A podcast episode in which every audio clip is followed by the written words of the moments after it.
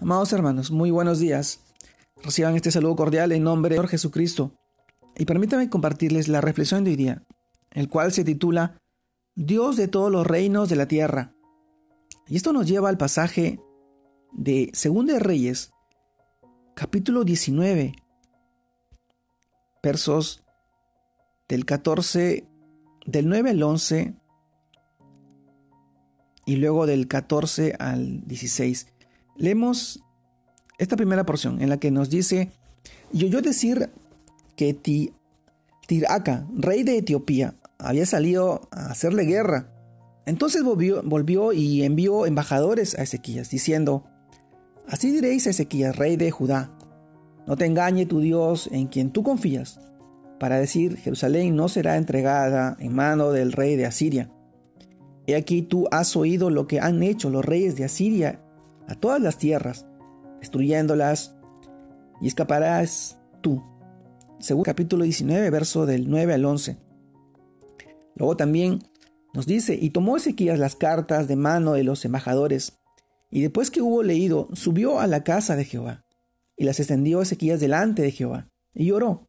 Ezequías delante de Jehová, diciendo, Jehová, Dios de Israel, ¿qué moras entre los querubines? Solo, solo tú eres Dios de todos los reinos de la tierra. Tú hiciste el cielo y la tierra. Inclina, oh Jehová, tu oído y oye. Abre, oh Jehová, tus ojos y mira. Y oye las palabras de Sanaqueric, que ha enviado a blasfemar al Dios viviente. Segunda Reyes, capítulo 19, verso del 14 al 16.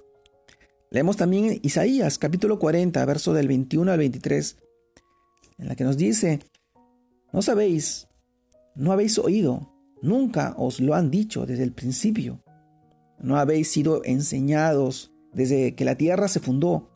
Él está sentado sobre el círculo de la tierra, cuyos moradores son como langostas. Él extiende los cielos con una cortina que los despliega como una tienda para morar.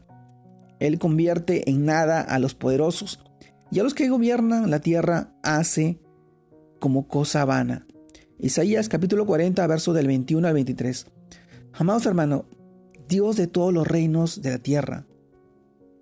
Es el tema de hoy día. Esto nos lleva a reflexionar. La oración es un recurso más poderoso que tenemos como hijos de Dios, especialmente cuando somos tentados o atacados. No importa si nuestros enemigos son internos o externos. Podemos acercarnos confiadamente al trono de la gracia para pedir su ayuda. El rey Ezequiel, como vemos en este pasaje, fue valiente ante Dios. Reconoció su soberanía y la total dependencia que él y su pueblo tenían en el Señor. Nos muestra un modelo de oración al acercarse sin temor al lugar santísimo, con respeto, por lo que Él es y puede hacer también. Ezequías abre su corazón, presenta su caso y apela para que el Omnipotente intervenga, pues su nombre ha sido blasfemado. Por sus enemigos se trata de reivindicar el honor de Dios. Esta es una oración de guerra una batalla de la fe, puesto que el rey Sennacherib había escrito una carta sugiriendo que Dios no podría contra él. Al recibirla, el rey Ezequías la tomó y la presentó al Señor en oración. Este es un ejemplo en el que un acto físico parece establecer autoridad espiritual en el dominio invisible. Amado hermano, la manifestación de fe de Ezequías se tradujo en una confianza absoluta en Dios. Convencido plenamente de que escucharía su oración, y efectivamente fue así. El Señor envió un ángel que esa noche destruyó a todos sus enemigos. Los actos físicos en la Biblia, cuando se ora, incluyen alabanza, gritos como en la toma de Jericó, alzar las manos, danzar, saltar, llorar, lamentarse, postrarse y muchas cosas más. Son acciones impulsadas por la fe, por una intensa pasión por la oración, no son actos supersticiosos, sino que tratan de acercarse al Dios invisible de una manera visible para tener la victoria. Amados hermanos, el rey David fue uno de los que más demostró acciones físicas en su fe cuando oraba y alababa a Dios. Por sus proezas, también motivaba al pueblo a hacerlo. Como en 1 Samuel capítulo 4 verso 5.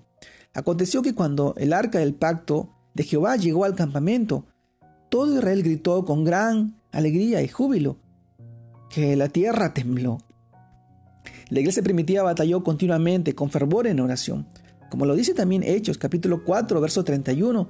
Cuando hubieron orado, el lugar en el que estaban congregados tembló y todos fueron llenos del Espíritu Santo y hablaban con denuedo la palabra de Dios. Amados hermanos, nuestras oraciones son efectivas cuando se llenan del poder del Espíritu Santo. Son el medio más poderoso para pedir por el rescate de este mundo, esclavizado por Satanás, atacado por esta enfermedad, con el fin de que todos reconozcan a nuestro amado Señor Jesucristo como el único Señor, como el único Salvador de esta tierra.